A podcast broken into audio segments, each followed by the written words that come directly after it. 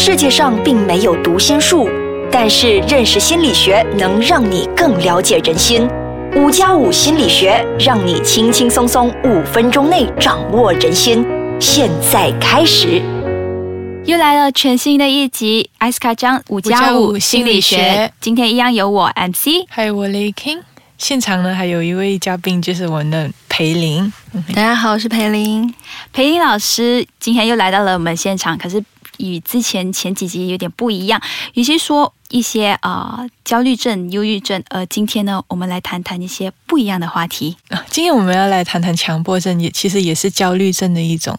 强迫症常见的啊情况就是会经常需要洗手啊，还是会有产生一种呃一直想到自己不想想的东西。OK，其实强迫症啊，虽然它是分类在焦虑症里面，可是它的表现其实还蛮特别的，所以一般不会被民众去了解，会讲说：“天哪，我怎么会有这种这么奇怪的奇异的行为？”就像刚丽琼说的，他会不断的洗手，好像以前有个个案是，他一块香皂要洗到没有才可以结束。我说：“你看那。”后来他跟我说，洗完那一块没有要一个小时，其实不合理的一个标准。对，所以其实所以强迫症它跟大脑因素也是有关系的哦。它比较特别是会跟我们大脑的控制有关系，就是你会没有办法，就是一直控制，一直想要去做。那强迫症一般分为强迫行为跟强迫的思想。强迫行为就刚才讲刚刚说的洗手，那有一些是呃，比如说他怕脏，他不能去碰门把。所以他一定要用那个手帕，像以前我在门诊遇到一个很帅的帅哥，真的很高很帅，一百八，你知道？进来，他爸爸就一直哭，然后他的问题就是强迫症的问题，对，所以他不敢到外面去使用公共厕所，嗯，对，然后他也为了这个很困扰，甚至想要跳楼的问题，所以其实。呃，有一些强迫症的个案，我会希望说，透过今天这个机会跟大家介绍，可以可以了解，否则他们就会觉得，嗯，真的会变成忧郁症的一个状态。对，因为很多人他们都会觉得，我有这样子的行为，我是一个怪人，然后不敢去跟别人讲。对，而且其实他是真的很困扰我。像之前我遇过一个妈妈，她的强迫症是要数数。他一定要数到二十一，比如说他们家的夹子要数到二十一根，数错了还要重数，数完了才可以出门。对，然后或者是不断的一直去检查他们家的瓦斯炉，然后一样要把那个瓦斯炉的四个角都数完二十一遍。对，所以其实你会发现说，哎，他们有一些执念，可是其实那个是属于生理的一些症状造成的。对，那另外一种强迫思考很特别哦，有一些是。很大部分跟性有关系，就是像刚丽琼说的，他是控制不住，就是会有一些话一直插入在你的脑袋里。比如像我之前有个个案，是一个高材生、高中生，他考上第一呃志愿的学校，那他只要写功课的时候，他脑袋就会不断的出现，而且是重复。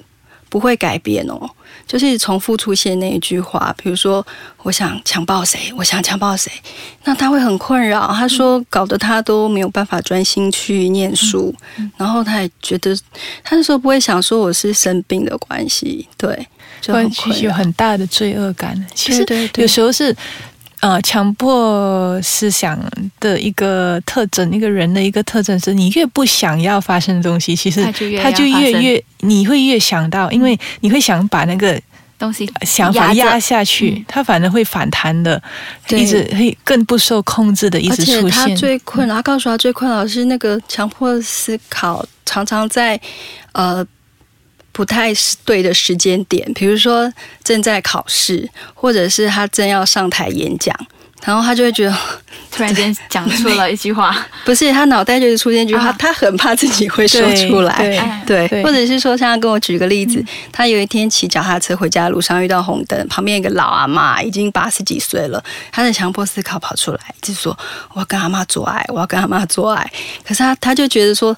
我怎么可以有这种想法？可是他就是一直跑出来，这种就是算强迫思考的一种。可是基本上，你说这种人是道德感很低吗？怎么一直有这些想法？其实不是更高，对吗？没有错，其实他们是对自己要求更高的人哦。那为什么他们会有这样子的想法？刚讲的是生理因素，呃，一般研究上会跟大脑的前额叶的额底有关系，因为这边是跟我们的控制有关。那这边的控制，比如说不正常放电或是化学物质的失衡，就会出现这样子的一个状态。嗯，那其实有没有任何一方面自己可以去呃控制自己这些呃思维上或者是行为上这方面呢？没有错，其实它是可以的，可是。呃，就像我们之前焦虑症讲的，你要会练功，要先学会放松嘛。对，像我之前治疗一个，他是老师，他的强迫症是洗手，对，所以他会很困扰在学校上厕所，因为上的去上，他没有办法，不是频繁上，是上完就要洗一个香皂，哎，对，那学生经过会一直看，然后他下一堂又要有课，所以他就。没有办法，他就很困扰。对，之后他是出现忧郁的症状，后来到门诊，我帮他做治疗。那就是哦，我是教他先做呃放松技巧的练习，然后他也练得很认真。对，就是他练到后面，我们上次有分享过嘛，就是他可以听到血流的声音。当他可以让自己放松到那种程度之后，我们才会进入说，哎，怎么样去治疗他的强迫症？当他的强迫症状。出来的时候，他要怎么做？这时候才有办法帮忙。好，那我们先打住一下。还有什么功我们可以念的呢？我们下一节再回来一起聊一聊。好，这一节我们要回来跟大家谈谈强迫症，我们要怎样去面对和处理嘛？其实。呃，强迫症呢，其实是属于比较复杂的一种情况。大大部分呢，如果是自己有困难去面对，我们都会建议你找一个专业人士去帮你一起去治疗。但是我们个人的部分可以怎么做呢？就是刚才裴林有提到的，就要强念这个放松的啊功力的功力然后 的技巧嘛，对吗？其实最重要还是刚才提到的那个罪恶感跟羞耻感。其实啊，我们每个人呐。的大脑一天都会出现几百种甚至几千种莫名其妙的想法，但是偏偏呢，就是罪恶感比较强的人，他就会诶，怎么出现这个比较奇怪这个关有关于性方面的想法？我是不是一个很龌龊的人呢？我是不是一个很像很有问题的人？你把这情绪加在你的想法上面呢，其实你会产生更多羞耻感，更加罪恶感，又要硬硬要把这个想法压下去的话，其实它反弹的时候，它会。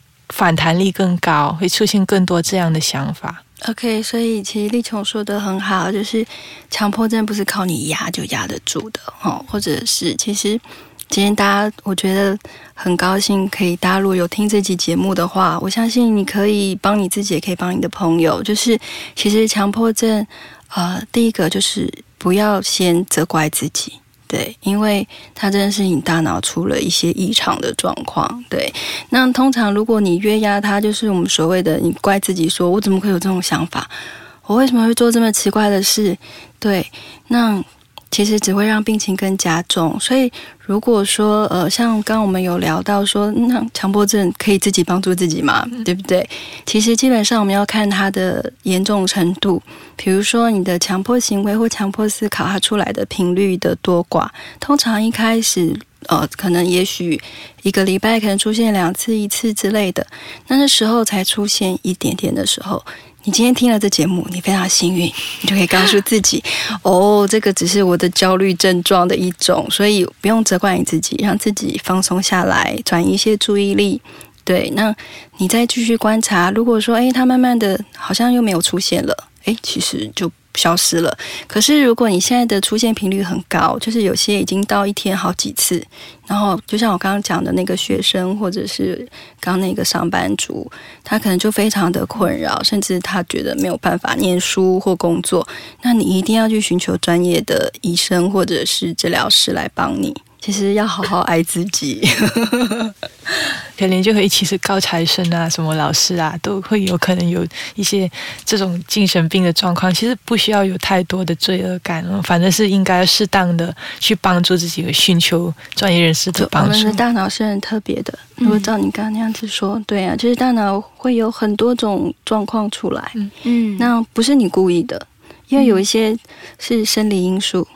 心理因素跟社会因素产生的，好，今天我们谢谢裴林跟我们分享这么多关于强迫症的症状，还有我们面对强迫症的时候不应该有那么多的罪恶感，反正应该很好好的疼爱自己，去寻求适当的治疗。好，今天我们就到这里，然后下一期我们呢五加五心理学再见。如果你有任何的问题，你可以去到我们的网站 triple w dot i e k a c h a n dot com dot my。我们下一期见，拜拜。